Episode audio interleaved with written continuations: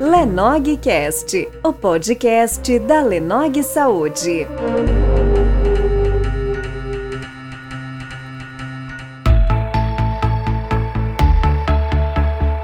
É, meu nome é Leandro Nogueira, sou apresentador do Lenogcast, o podcast da Lenog Saúde. Hoje o nosso tema é dependência de tela, é o nosso 11 episódio. Temos uma convidada muito especial, a psicóloga Ariana Gonçalves. Ela vai participar com a gente hoje hoje sobre esse tema. E antes da gente começar o tema, eu queria que você, Ana, se apresentasse para os nossos ouvintes te conhecer, saber um pouquinho do seu trabalho, da sua formação. Então, meu nome é Ariana Gonçalves, sou psicóloga clínica, tenho uma atuação aí há nove anos nessa profissão.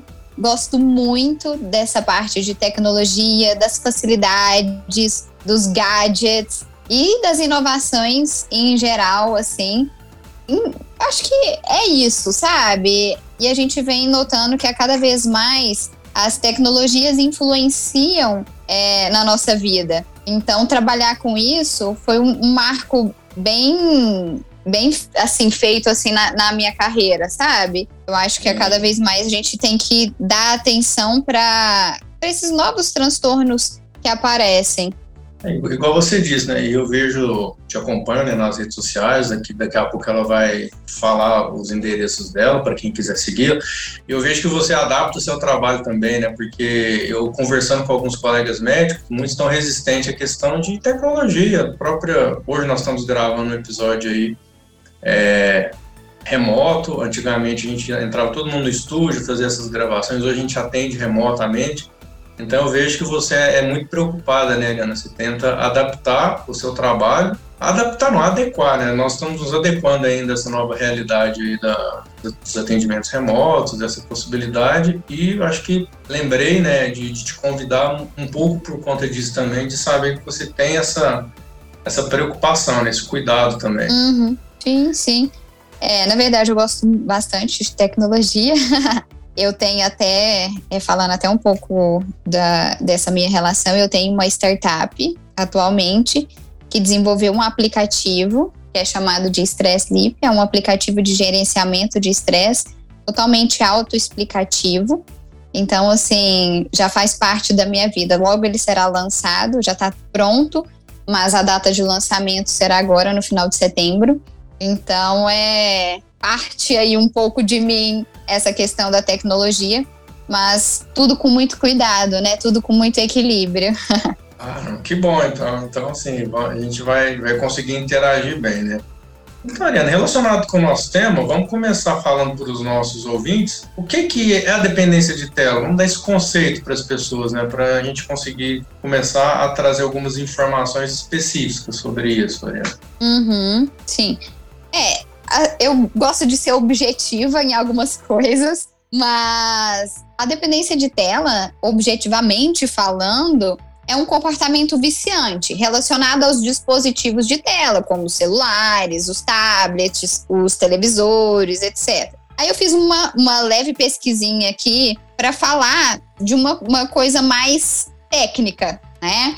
Alguns autores é, já colocam né, a existência do transtorno é, de adicção de internet com a tecla TAI e também tem outro, outra nomenclatura que é o uso patológico de internet. A gente vê, né, Leandro, que é, a cada vez mais com essas questões de internet, cada um vai usar um nome. Então, Sim. cada país né, vai denominar de um jeito, né, uso compulsivo da internet, dependência de tela, transtorno de adicção, uso patológico. Então a gente vê várias nomenclaturas para designar a mesma condição. Então, como ainda a gente vai até falar disso, né? Como ainda não tem uma classificação fixa, hoje a gente tem várias nomenclaturas. Mas é importante ressaltar que nós já temos um critério diagnóstico para esse transtorno. Independentemente da nomenclatura, a gente já tem um critério diagnóstico, que mais ou menos falando, né, seria um padrão desadaptativo do uso da internet, né, capaz de levar aquele mal-estar significativo, expressado por três ou mais um dos seguintes itens: tolerância. Então, a pessoa que já tem, consegue ficar muito tempo ligado à internet, telas, né? Essa necessidade de aumentar a quantidade de tempo de internet para conseguir satisfação é muito ligado também à, à questão dos transtornos de impulso, né?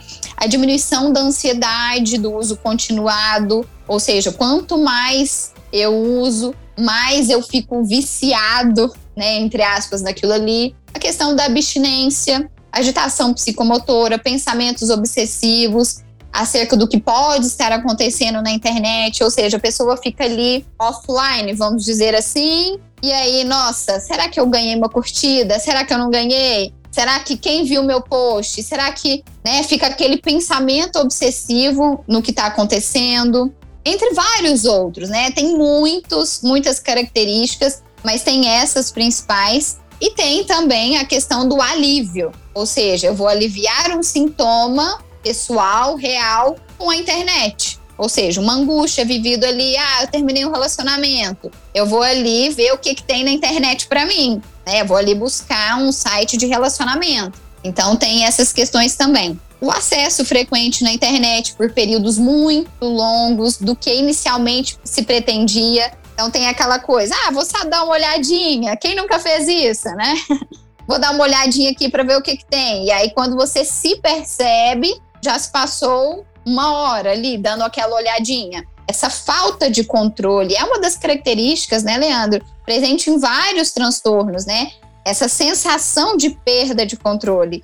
Isso nas questões é, compulsivas está muito presente. Exatamente, né? E igual você falou, né? Acho que a grande questão é, é o prejuízo que causa. É, até a gente saber quando isso é um, se torna um transtorno e deixa de ser algo, né? É, ou recreativo, lazer, lazer né? né? Uhum.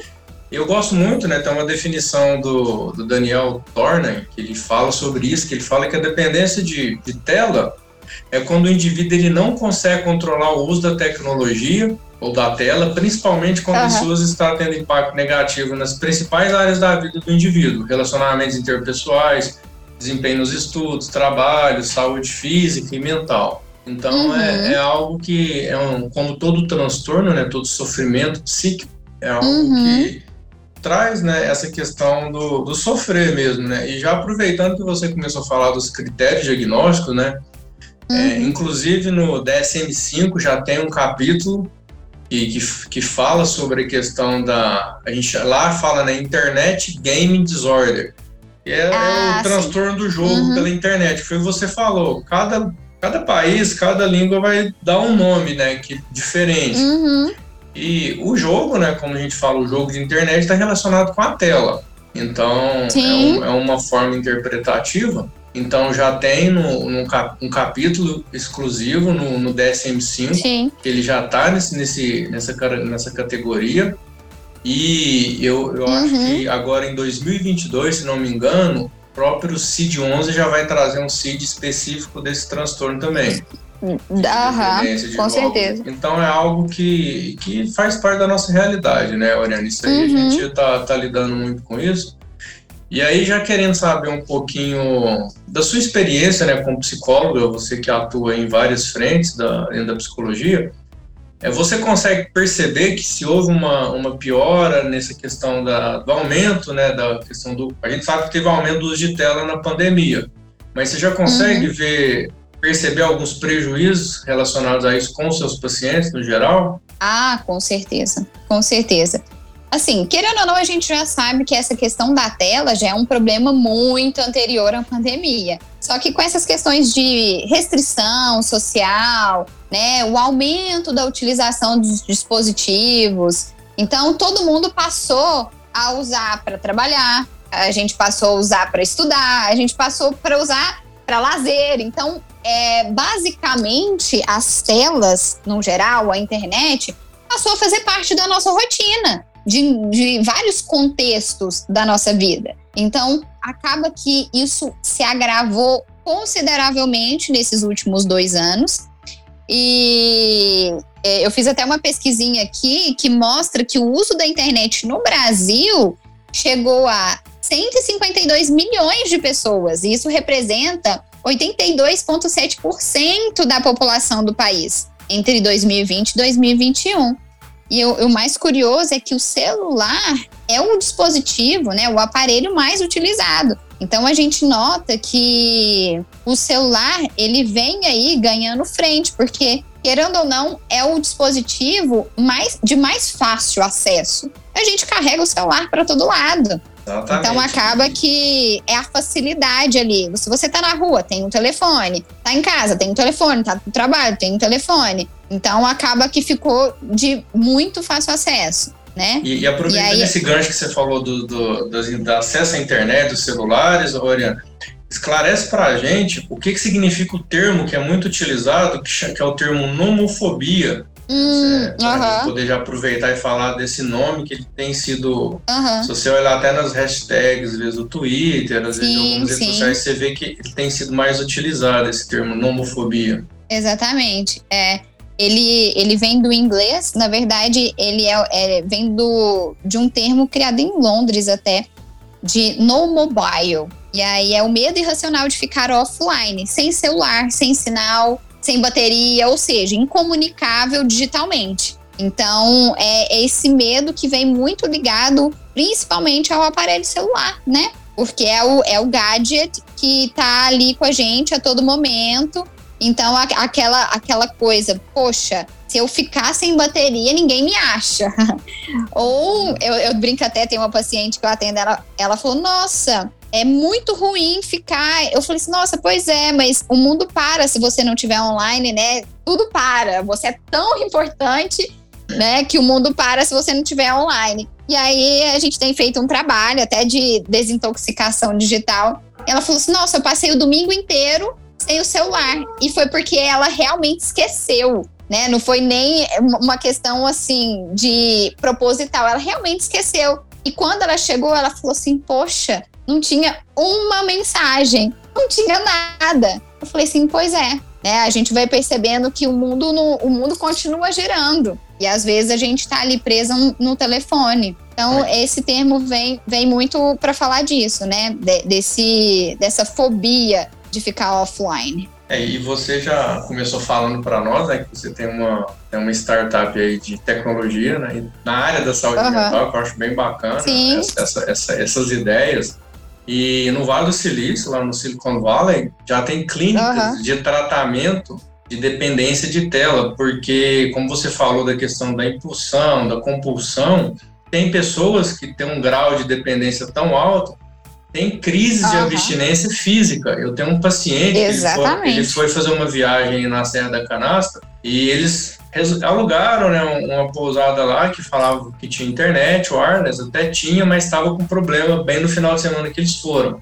Então uhum. ele ficou dois dias sem acesso à internet, sem sinal de celular, porque ela também não pegava sinal de celular. E ele me falou uhum. que ele teve sintomas físicos, ele teve tremores, ele teve taquicardia, ele teve palpitação, sudorese, que são os tremores de abstinência uhum. alcoólica, abstinência de algum tipo de, de substância é, que, que acontece, e tanto que nos, nos protocolos de tratamento, que a gente tem é, algumas informações dessas clínicas lá na Califórnia, principalmente ali no, no Vale do Silício, eles fazem um desmame, Ariana. Você não pode cortar de uma vez o acesso. Da mesma forma, quando a gente vai fazer a questão, pessoa que é dependente do álcool, de alguma substância, a gente vai fazendo uma redução, um controle, né? No caso, no álcool, a gente não mantém o álcool, a gente substitui o álcool por um benzodiazepínico, vamos falar isso, e nós vamos diminuindo uhum. a dose desse benzo, né? Com o tempo. Gradativamente, uhum. Exatamente. Para tratar a dependência de tela, tem se utilizado essa técnica também de, entre aspas, aí, de um desmame, até para evitar desses, desses desconfortos físicos que tem e tem gerado uhum. né, prejuízo para as pessoas. Então, a questão do, Com certeza. Da onde atua no sistema nervoso central, que a gente sabe que, né, que tem um sistema de compensação, né, que é onde Exatamente. a maioria das drogas ilícitas atuam, as drogas lícitas também. A questão do próprio chocolate, né, ele atua ali num, num, num sistema de recompensa. E uhum. a gente uhum. percebe que, que a questão da, da dependência de tela, ela gera esse, essa sintomatologia, né? Causa ansiedade. Só da pessoa saber que ela não vai poder ter o acesso, igual você falou aí da, da sua paciente também, é, tem gerado esse incômodo e trazido tem pessoas que têm crise de têm crise de ansiedade entram num quadro aí de tag por conta de, de não conseguir o acesso à internet e é onde sim, a gente vê sim. que tem trazido prejuízo né para a vida das pessoas principalmente agora no home office né que muitas pessoas ah, não é. sabem diferenciar né o, o é, eu até criei é, na minha casa um ambiente de trabalho, quando eu preciso atender online, home office, eu preciso estar em casa, eu tenho, porque a gente tem que diferenciar isso. Separar, né? Exatamente, que o nosso, o nosso sistema nervoso central, né, o nosso cérebro, ele atua com um comando. Então, se você acorda de pijama e fica na cama, só pega esse notebook, bota no colo e começa a trabalhar, ele ali não, não tem, não faz a diferenciação. Essa, ele não tem essa diferenciação. E aí, logo em seguida, você já vai botar o seriado que você gosta de assistir ou jogar o jogo que você gosta. Então ali ele vai entrando no, no modos automático ali, operantes automáticos, que o lazer deixa de ser lazer, o trabalho acaba ficando uma coisa. É, uhum. Indiferenciada. É, fica full time, porque é o seu quarto, às vezes, ou, ou a sua sala. Sim. Então, aonde tem gerado essa questão. E alguns sim, pais, sim. quando eu falei que a gente ia fazer essa, esse, esse episódio, né, chegou algumas perguntas na, nas mensagens, e essa chegou até a, pouco tempo, é, que os pais eles tinham cuidado de, de não deixar os filhos, né, os filhos, vamos falar, as crianças terem muito tempo de tela.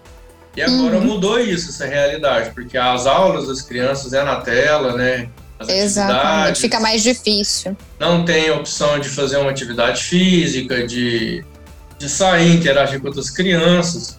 Então, uhum. os pais eles estão tendo muita dificuldade de como lidar com essa situação, né? Eles, eles têm me perguntado isso, o que eu tenho falado para eles é a questão do, dos extremos, do exagero, que a gente consegue perceber quando você está usando algo de forma, principalmente que criança não tem ainda esse senso crítico, mas eu tenho orientado os pais nesse sentido, de, de estarem atentos com o, a, o exagero, o excesso de exposição à tela, não é necessária também, né? Não é porque nós estamos sim, com sim. algumas restrições que você vai dar uma, um, um, tablet ou dar um celular para o seu filho e deixar ele ficar 24 horas ali, é, uhum.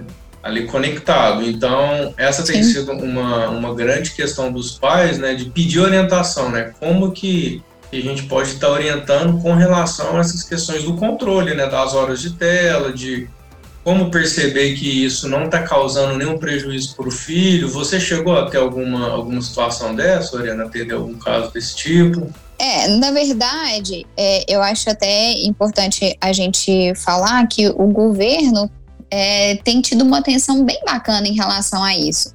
Né? Ironicamente, é, disponibilizou cartilhas de forma online.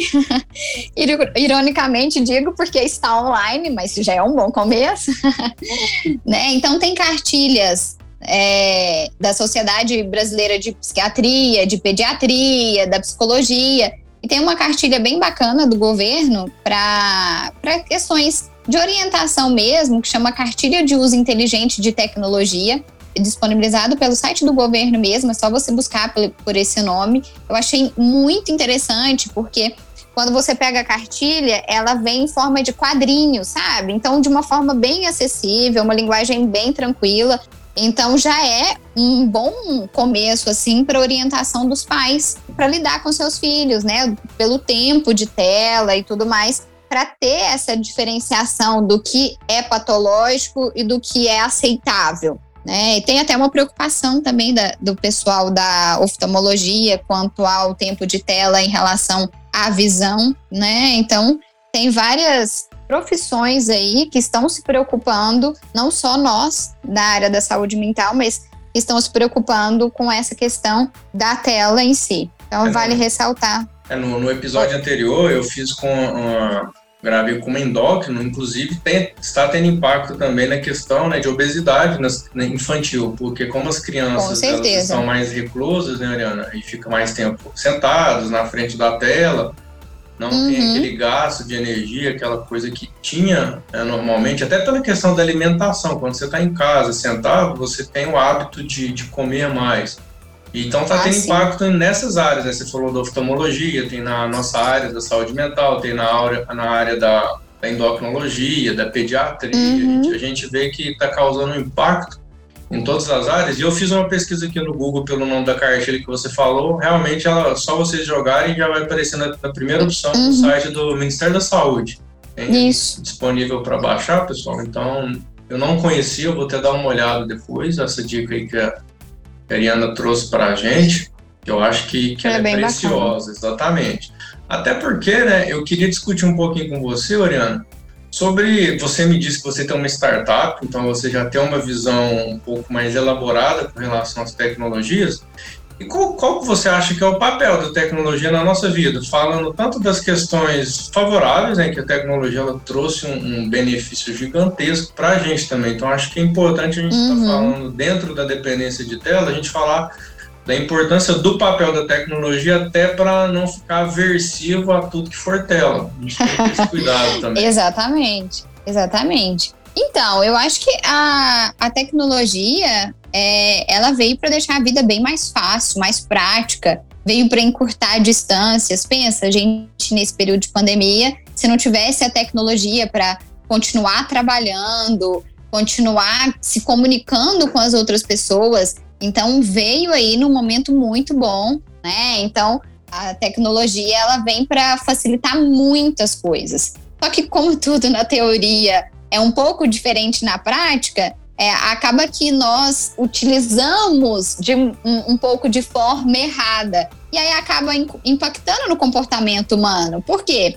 Nós temos aí algo para ser utilizado, ou seja, tecnologia. E quando a gente faz mau uso, a, acaba trazendo adaptações de diversas formas. Ou seja, isso entra como alimentação, isso entra como drogas, isso entra como um monte de coisas que, se a gente não souber dosar, se a gente não souber controlar, a gente vai ter aí é, malefícios de uma coisa que veio para ser né, grandiosa, que veio para facilitar a vida é uma faca de dois gumes, né? E no final a solução é sempre ter equilíbrio, não tem jeito. Sim, é isso aí que você falou, né, dos benefícios. É, eu estou tendo essa experiência com a telemedicina, e ela foi autorizada pelo Conselho Federal de Medicina, né, em caráter de excepcionalidade durante a pandemia.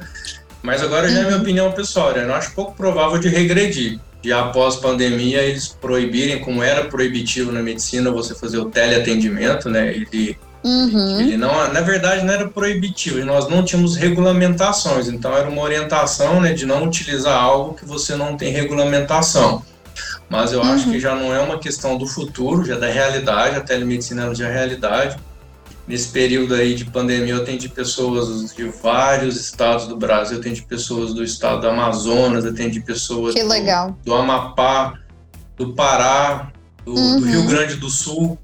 Então, assim, de Sim. extremos, né, fora de cidades aqui próximas, os meus pacientes que, que eu já tinha antes da pandemia, que são de cidades vizinhas, Itumbiara, Araguari, é, Ituiutaba, essas cidades próximas a Uberlândia, eles vinham na consulta presencial, a grande maioria optou agora por, por continuar em consultas online, mesmo tendo a opção de voltar Sim. à consulta presencial, então a gente vê que, que, essa, que as, as novas tecnologias. Né? Exatamente, elas e ajudam o acesso. Por exemplo, eu atendi uma, uma pessoa, ela é um, é um defensor público, foi, passou num concurso é, estadual, tá lá no interior do Pará, e lá não, não existe psiquiatra. Ele falou, cara, na minha, a cidade mais próxima aqui onde eu tô é Santarém e tá 400 quilômetros. Então, ele teve uma crise de ansiedade, teve um quadro assim importante. E a facilidade, uhum. né, que eu atendendo ele daqui de Uberlândia, a questão, a gente tem as receitas digitais hoje. Um fato uhum. interessante, eu atendi um, alguns brasileiros que moram em outros países, principalmente na Bélgica, e, e, e, aí as pessoas perguntam, Leandro, mas como que faz com relação à receita? Eu tive uma experiência positiva, porque é, quando eu atendi esses pacientes, né, realmente as minhas receitas médicas não são válidas, mas eu fiz um relatório em inglês. Nesse relatório eu coloquei minhas identificações de médico, o, o, tem um QR Code hoje que o próprio CRM tem para você identificar o médico. Encaminhei para o paciente, lá eles têm um médico de famílias deles. Então eles levaram uhum. o médico de família, que não é um especialista, porque é muito caro você pagar uma consulta particular em psiquiatria num, num desses países, né? Realmente não é acessível para todos. E foi possível o, alguns médicos entrarem em contato Replicar comigo. a receita. Exatamente, entraram em contato comigo por e-mail, né? Eu, mandei, eu que enviei o e-mail, né? Eles me deram o e-mail dos médicos até para ter uma, uma caracterização de uma veracidade. E não é uma, é uma não é, eles não são obrigados a fazerem isso, com certeza, mas é uma forma de ajudar as pessoas, como lá eles perceberam que a pessoa estava precisando. Então é a tecnologia, né? Essas novas essas novas possibilidades auxiliando, né? Mesmo a gente falando hoje uhum. de dependência de tela. E você falou de termos, né? Eu até tinha separado aquele termo aqui no NetBeat, que a gente conversou um pouco uhum. sobre isso, que é a pessoa usar descontroladamente a tela, né? Uhum. Em, em, situações, eu, eu, vou dar um exemplo aqui. É, inclusive chegou na numa das perguntas, né? Se a dependência de tela pode matar, né? Das perguntas que a gente uhum. recebeu, ela pode causar o óbito já tem descrições de casos né, de jovens que ficam jogando, é, eles não uhum. dormem, não, não se alimentam Isso. corretamente e ficam expostos, tendo uma estimulação ali neurológica excessiva, a questão de, de não beber água, de não se alimentar, e aí isso daí gerar algum mal que pode levar ao óbito. A pessoa pode ter uma, uma arritmia cardíaca, ou ter ali. Claro, algum, e até mesmo e até mesmo a questão do suicídio, né? Então a gente não pode descartar de forma nenhuma essa possibilidade, né? Do isolamento social, né? Dessas questões todas do julgamento, do cyberbullying, tem todas essas questões. Tem até é, uma do, curiosidade. Dos haters, né? Os haters que estão dos haters, um estrago é. gigantesco. Justo, tem até uma, quando a gente fala do tratamento, né, da, dos Estados Unidos e tudo mais, do tratamento brasileiro, que é por uma questão de medicamentos e tal, mas na China, tem uma curiosidade que, que eu lembrei aqui agora. Na China, o tipo de tratamento é totalmente uma internação com treinamento militar, porque o grau né, de, de vício dos chineses é assim, exacerbado, que as pessoas, os adolescentes principalmente, para jogos, eles usam fraldas para não, não sair, né? Tem vários distúrbios do sono, entre outros problemas. Então, lá o negócio é bem, bem é, diferente, sendo que os pais são responsáveis e tem que pagar cerca de 4 mil reais, né? Convertendo 4 mil reais para internar os filhos e tem um tratamento militar de mais ou menos uns três meses.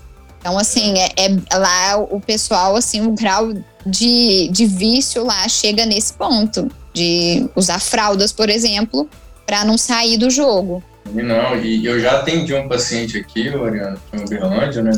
É, a gente não fala nada que dê para identificar, é por questões certo. éticas, mas que acontecia isso. É, para uhum. ele não perder o jogo, ele estava urinando no quarto dele. Ele levava um balde, levava um balde Olha só. e estava não só urinando, todos os dejetos que ele estava precisando, fisiológico, ele não ia no banheiro para uhum. não parar de jogar. Você vê assim, é, Sim. o, nível o grau, de, né? o grau da dependência, né? Que, uhum. realmente é, causa um sofrimento e sim, a, sim. pessoa pode estar tá, tá nessa questão, né? Essa, inclusive, era uma das perguntas, né? Que foi enviada. A outra a gente já respondeu, que é como saber se o filho está viciado. Eu acho que a gente falou da questão dos prejuízos, né? De prejuízos uhum. funcionais a questão do tempo, né, do, do, desequilíbrio, não é comum uma criança ficar mais de 10 horas na frente de uma tela. Então, assim, os pais, eles, uhum.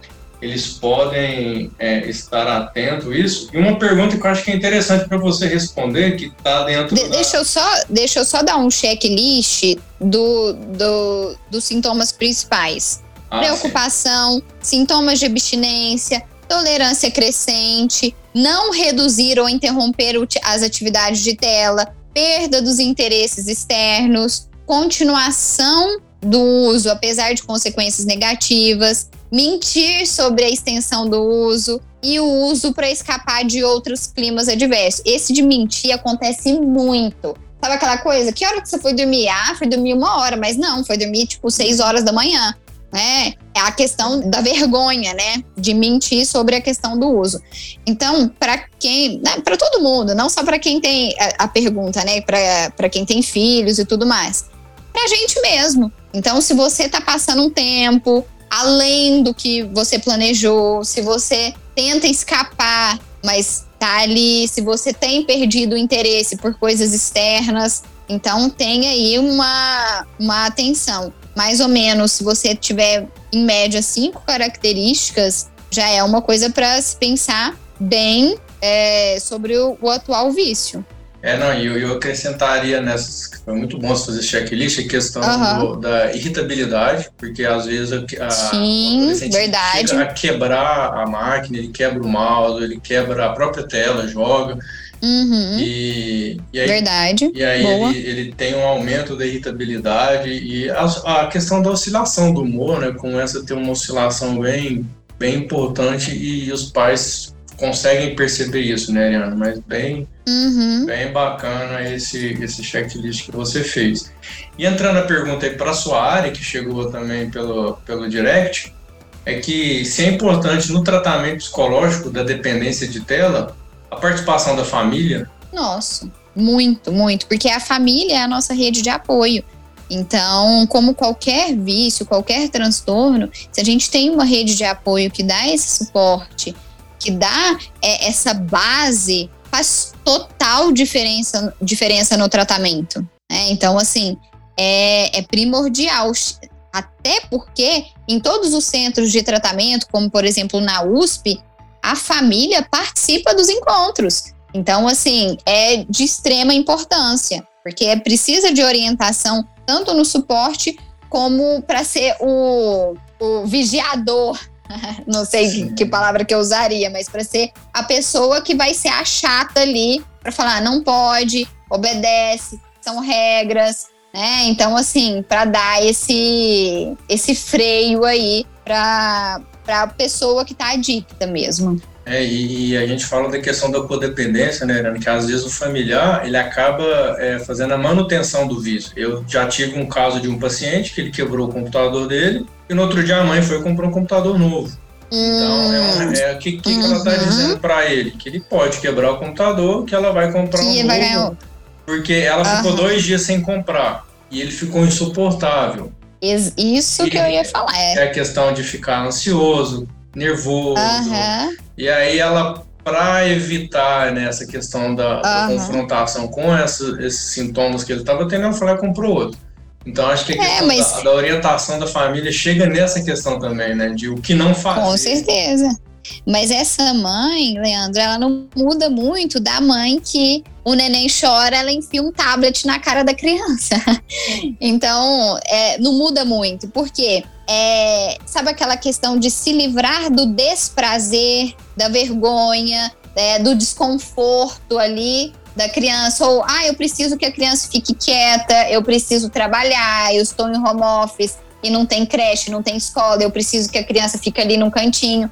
Então a gente acaba produzindo por um desconforto, por uma, uma estratégia de enfrentamento naquele momento, a gente acaba produzindo um outro sintoma. Então, assim, nós somos responsáveis pela educação da criança e pelo vício da criança. Então, acaba que o momento que você deixa ela caladinha usando um tablet ou qualquer outro dispositivo, você vai colher as consequências mais para frente. Então é uma questão até para a gente manter a atenção que a, é, a Sociedade Brasileira de Pediatria recomenda a partir dos dois anos a criança ser exposta a algum tipo de tela. Mas tem criança que bebezinho já tá vendo televisão, musiquinha, tablet. Pra, a criança fica até assim, vidrada naquilo ali. Não sei se você já notou em alguns restaurantes.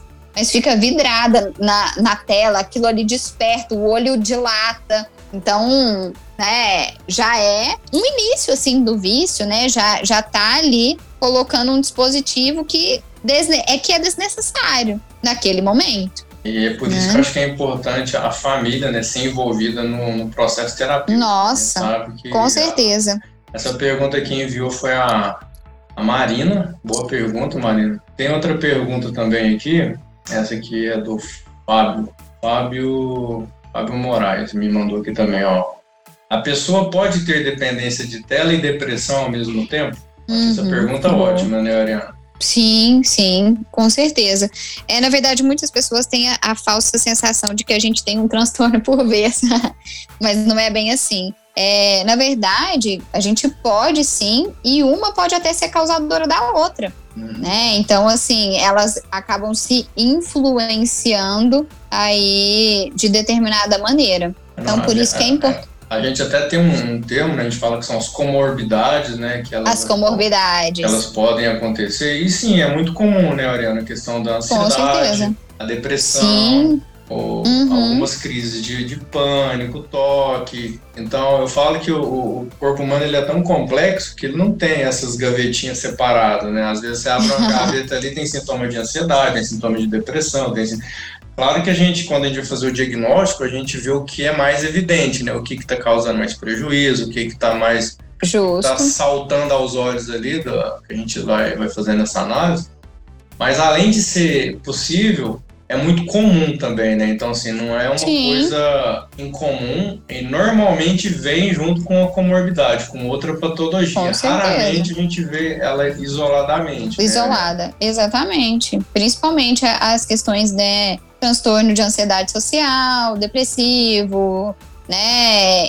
A questão do isolamento mesmo. Então, assim, é, é aquela coisa. O mundo real acaba que é muito diferente do mundo virtual. Não tem aquela coisa que de repente ali eu tenho outra vida, né? Eu morri no jogo, mas eu tenho várias vidas. Então é, eu sou o que o like me diz ou que os meus seguidores dizem que eu sou. Então tem muito dessas questões que as pessoas, não falo nem só os adolescentes, né, Leandro? Eu acho que Sim, já tá geral, geral. aí, é, que a vida passou a ser o que é mostrado na internet, principalmente um alerta muito grande em relação às redes sociais. E a gente tem várias aí que é a questão do curtir, comentar, compartilhar, trocar mensagem instantânea. E a, e a, a indústria do marketing embutido quer que você passe totalmente o seu tempo envolvido com aquilo ali. Quanto mais você passa tempo, mais o criador do, do aplicativo vai ganhar dinheiro com o seu tempo. É, o, o algoritmo ele, ele, é perverso às vezes, né? É, e com já certeza. uma indicação de, de séries, né, para as pessoas assistirem, o Black Mirror, ele tem um episódio Exatamente. fantástico que ele fala sobre isso aí que você tá, tá nos falando. E ontem, uhum. inclusive, ontem não, né, domingo, no domingo, é, eu assisti um, um telejornal, eles mostraram a questão, essa falsa ideia de de que as redes sociais elas te certificam que você é bom. Eles pegaram um caso de um médico lá que tinha mais de 500 mil seguidores. Sim, tem eu mais vi. De, que tem mais de 26 processos ali médicos, de erros médicos, assim. Lembrar as pessoas que o que você tá vendo ali na rede social é o que o, o criador do conteúdo quer que você veja. Então é, é, sempre bom a gente estar tá certificando de quem é o profissional que você está procurando. Eu falo para a pessoa, gente, digita o nome no Google, bota aí no Reclame Aqui, bota no, se for da área da saúde, no, nos conselhos no ética para ver se tem alguma, algum processo aberto. Porque a pessoa olha lá na rede social, vê, nossa, 400 mil seguidores, vê o tanto de like nas coisas, fala, esse cara é bom.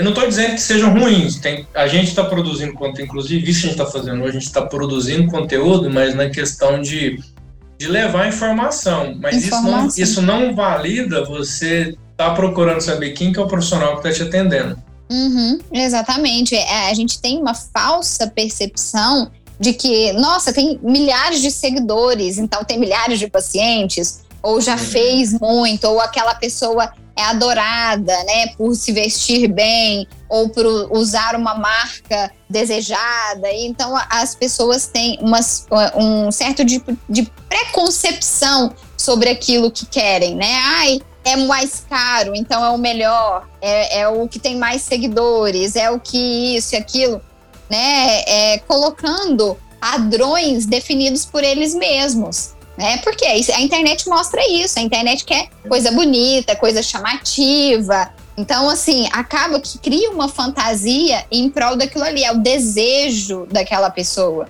Quem né? né? Então... A gente vê muito o pessoal falando que se os filtros pudessem ser utilizados no dia a dia, né? Que a gente hoje uhum. raramente você consegue ter uma imagem sem filtro. Até mesmo a uhum. câmera dos celulares, mesmo se você não coloca na opção de filtros, ela já faz uma filtragem ali da imagem, ela já Se não é uma uhum. máquina tradicional, se você não tem uma máquina fotográfica tradicional, Sim. até nesses novos smartphones elas já vêm com tratamento né, da imagem. E uhum. já aproveitando, o, Ariana, que você, é, você já se apresentou, que você é da formação da, da TCC, a Júlia Cássia, ela mandou uma pergunta interessante. Como lidar quando as telas passam a se tornar fonte de procrastinação crônica e forte? Uhum. É, isso é, acontece muito. É, mas o que, é que você orienta para as pessoas começarem a. A gente sabe que isso é um processo longo, né? Mas qual é a primeira Sim. orientação ali para começar a quebrar, né? Esses ciclos aí procrastinadores, esses ciclos aí uhum. que vem trazendo. O que, que você costuma orientar para as pessoas, Ariana? Ah, é, na verdade, é aquilo que eu falei. Os aplicativos da internet, gente, elas, eles foram feitos, né? Pra te encantar, te hipnotizar, fazer você passar tempo ali. Então, de certa forma, todo montante está reunido ali para te chamar a atenção, para que você passe horas sem perceber, procrastinando outras tarefas. Então, né, você perguntou de, de uma dica que eu dou, é o que eu sempre falo, é gerenciar não apenas o seu tempo, mas também as suas emoções. Porque às vezes você desloca o, o seu tempo baseado nas suas emoções, ou seja, Ai, tá chato, vou ver o que, que tem de legal aqui. Ah, uma, um alerta, né? Os aplicativos dão um alerta. Ah, eu vou ver ali. Então, tentar focar nas suas obrigações sem distrativos. Ou seja, defina suas metas diárias a serem cumpridas e deixar que suas emoções participem dessas metas. Ou seja, eu vou focar naquilo ali e eu vou dedicar as minhas emoções naquilo ali também, né? Porque senão, se você tem um desconforto, alguma coisa, um alerta no telefone, um, um distrativo que seja, já é uma desculpa para falar: ah, poxa, vou dar um tempinho aqui, vou descansar, vou trocar uma ideia. Nossa, uma mensagem, uma ligação. Isso acaba tirando a, nossa atenção. Mas lembre-se sempre, gente, tudo da internet foi feito para te chamar atenção, né? É, Você só é. precisa gerenciar isso. Tem até um, um estudo que eu vi é, já faz um tempo, é, é ligado a essas questões de startup, de influenciadores e tudo mais, né? Pode ser até pauta para uma outra conversa, mas eu não gosto muito dessa ideia de influências, né? A gente tem que ter influência sim, mas a gente tem que ter influência que nos engrandece. E aí tinha um ranking de influência dos países mais influenciados. Quem estava lá em primeiro? O Brasil. Então, o Brasil estava tava no ranking de primeiro país que é influenciado por influencers, youtubers e outros, né? Enquanto o Reino Unido, por exemplo, numa, numa escala né, de 0 a 100, o Reino Unido estava numa categoria de 10 de influência, entende? Aí tem, tinha até uns comentários assim, poxa, o quão importante é ser evoluído, né? Uhum. então, a gente tem que prestar muito atenção nisso. O quanto eu estou deixando me levar, o quanto eu estou deixando me influenciar por uma coisa que às vezes não faz sentido nenhum para mim, entende? Então, cada vez a gente tem que ter esse cuidado, tem que ter essa atenção, porque senão você vai procrastinar a vida em prol de uma coisa que você olha para trás e fala: eu perdi meu tempo com o quê? Olhando feed, olhando atualizações de pessoas que às vezes eu nem conheço. Então, Sim. assim, ver o, quão, o quanto de tempo, o quanto de produtividade você tem perdido em coisas desnecessárias, em coisas que simplesmente te prenderam a atenção e você ficou ali focado, ficou ali como zumbi, né? totalmente né? Exatamente, totalmente observando, é, consumindo é, conteúdo, tem até uma palavra, de consumir conteúdo passivamente, sabe? De simplesmente engolir aquilo ali e tá bom, sem, sem ao menos filtrar o que você consome, né? Eu e, tenho até. Pode e falar. A, e a gente falou, né, Ariana, sobre. A gente falou desse termo algoritmo, talvez não são todos os ouvintes que sabem o que, que é um algoritmo, então eu vou dar uma dica também de seriado, O Dilema das Reis, um seriado do Netflix e lá você, isso uhum. que a Ariana acabou de falar, vocês vão ver, né? Como que os algoritmos fazem para nos prender né, mais tempo nas redes sociais. Acho Exatamente. Esse, esse, é um seriado que. E, uhum. e, e, outra coisa, Ariana, que você quer concluir isso daí que você estava falando?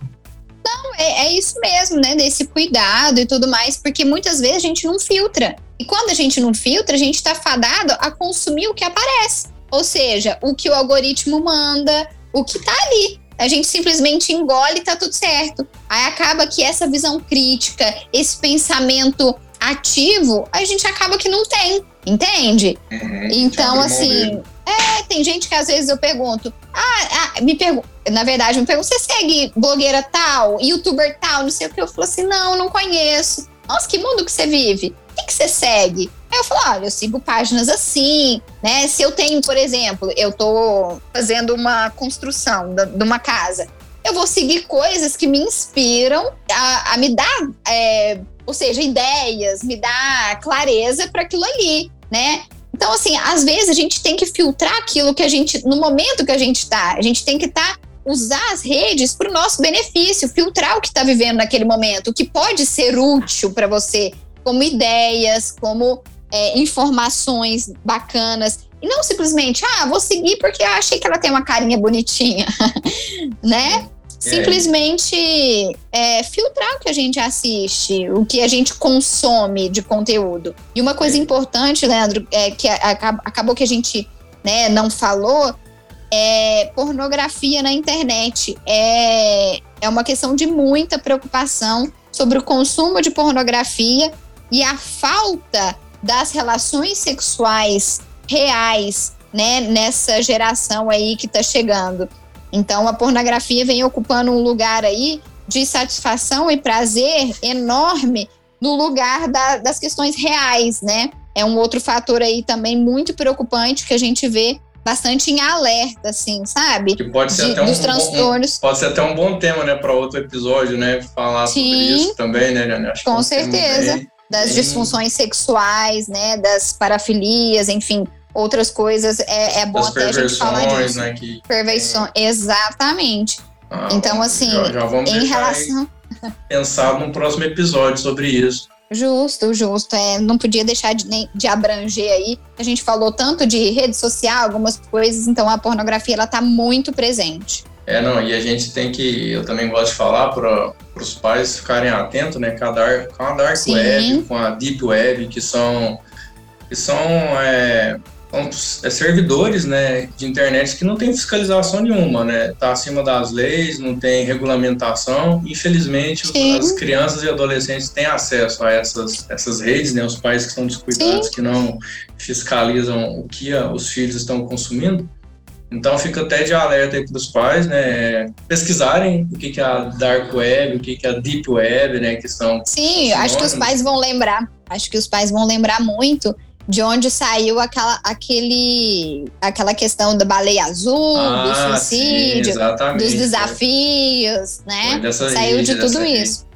É. Exatamente. E o, o Alex Fonseca manda uma pergunta para a gente aqui também interessante, que ele pergunta assim, se a dependência de tela pode causar prejuízos intelectuais. É, eu vou tentar falar um pouquinho, né? E você, uhum. se você quiser complementar, Olha, a gente considera, né, prejuízos intelectuais questões, funções cognitivas.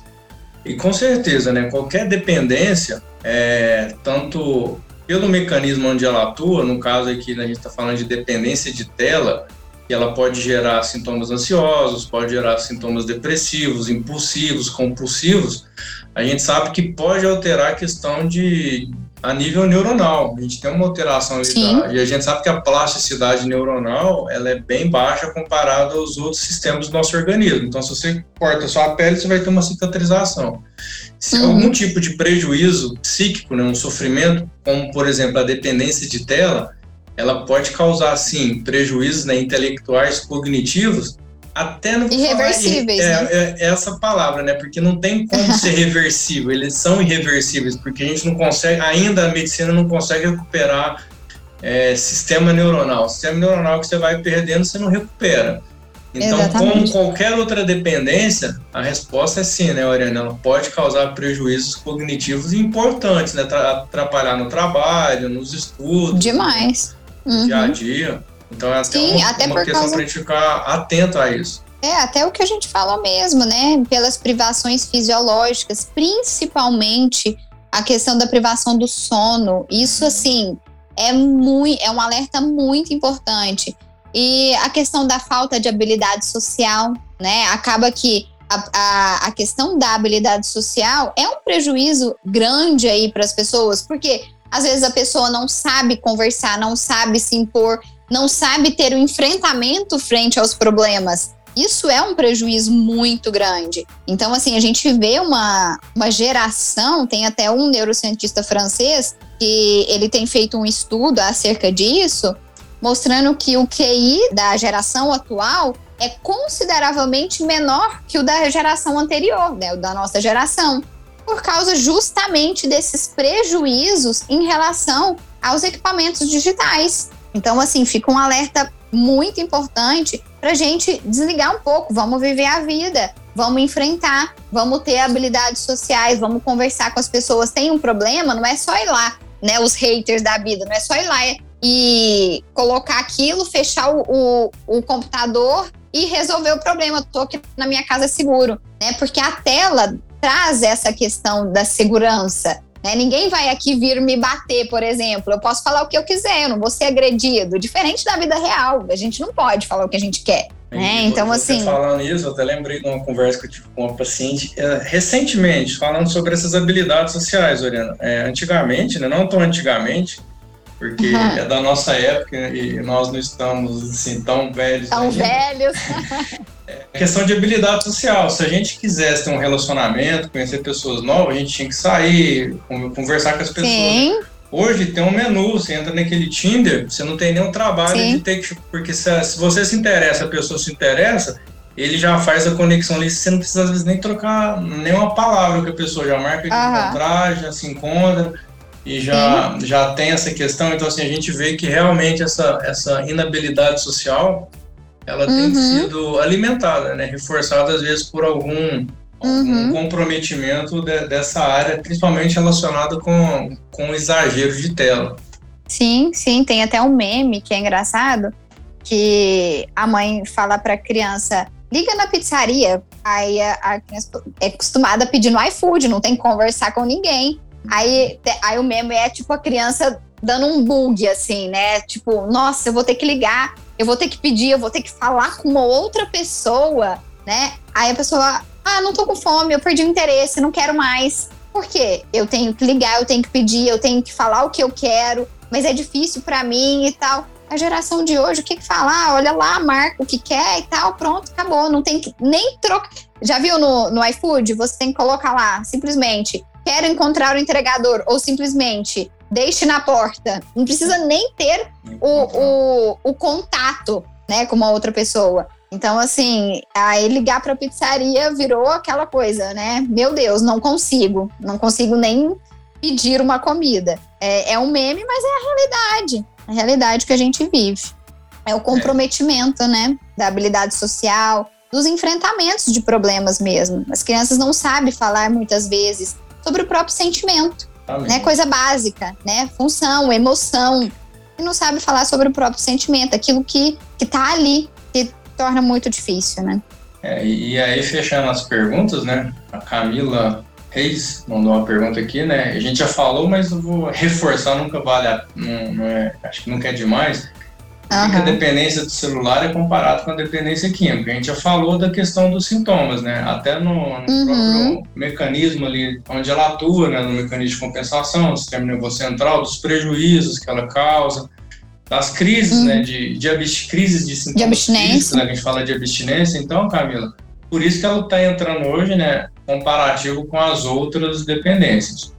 E é um uhum. tema assim, muito extenso, né, Ariana? Eu acho que a gente, num episódio, a gente Sim. não vai conseguir esgotar, mas eu ah, creio é. que nós conseguimos levar muita informação, né? Nesses minutos aí que nós dedicamos aqui a estar conversando com nossos ouvintes. É, com certeza. Creio que, e, e, informação completar, foi, foi acrescida, né? Com certeza. E para completar aí a última pergunta, a, a, na verdade, a dependência de tela, ela pode ser até pior do que a dependência química, porque aí a gente está falando de uma dependência sem a, a substância e é uma, uma questão lícita, né? Tá no alcance de todo mundo. Então, é, ela pode ser até pior, sim, pelo fato de estar ali, né? Ao alcance de todo mundo, tá disponível, é lícito, eu não preciso fazer escondido. Tá ali, né? Exatamente. né? Simplesmente. Tem uma aceitação social. Uma aceitação social imensa. É, então, assim, é, gostaria de agradecer, Ariana, você ter participado da gravação desse podcast, né, o nosso 11 podcast, com o tema de dependência Bacana. de tela. Muito obrigado por você, você prontamente atender o pedido, né? Nós é, conseguimos conciliar nossos horários.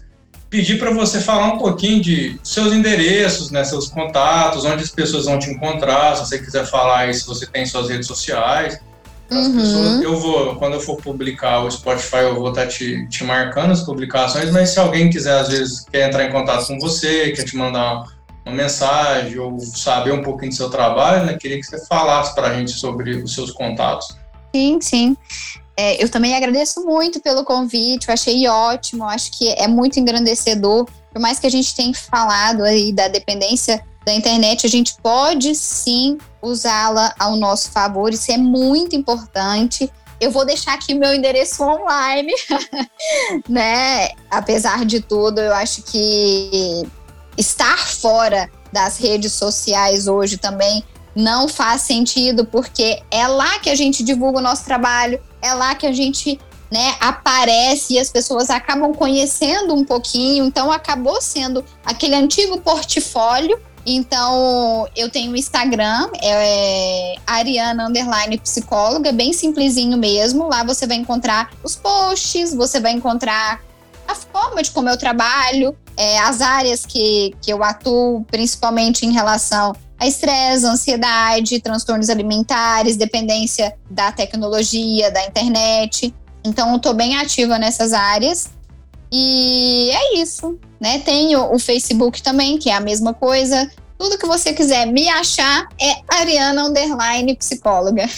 Ah, então é fácil de lembrar, né, Ariana? Não tem desculpa é, senão, não tem desculpa. Para não lembrar. Então, agradecer a, você né, pela disponibilidade, foi muito bom. Acho que nosso bate-papo aqui de uma forma bem. Bem descontraída, bem, bem né? Descontraída, bem, bem, leve, não foi uma conversa pesada, acho que isso é importante. Agradecer uhum. também aos ouvintes, nós estamos com muitos ouvintes, muitas pessoas colocou já o Lenogcast nas suas redes de Spotify, Deezer, enfim, então a gente está tá presente nessas redes. Então, hoje foi o nosso 11 episódio. Meu nome é Leandro Nogueira, sou apresentador da Lenogcast Saúde, o podcast da Lenog.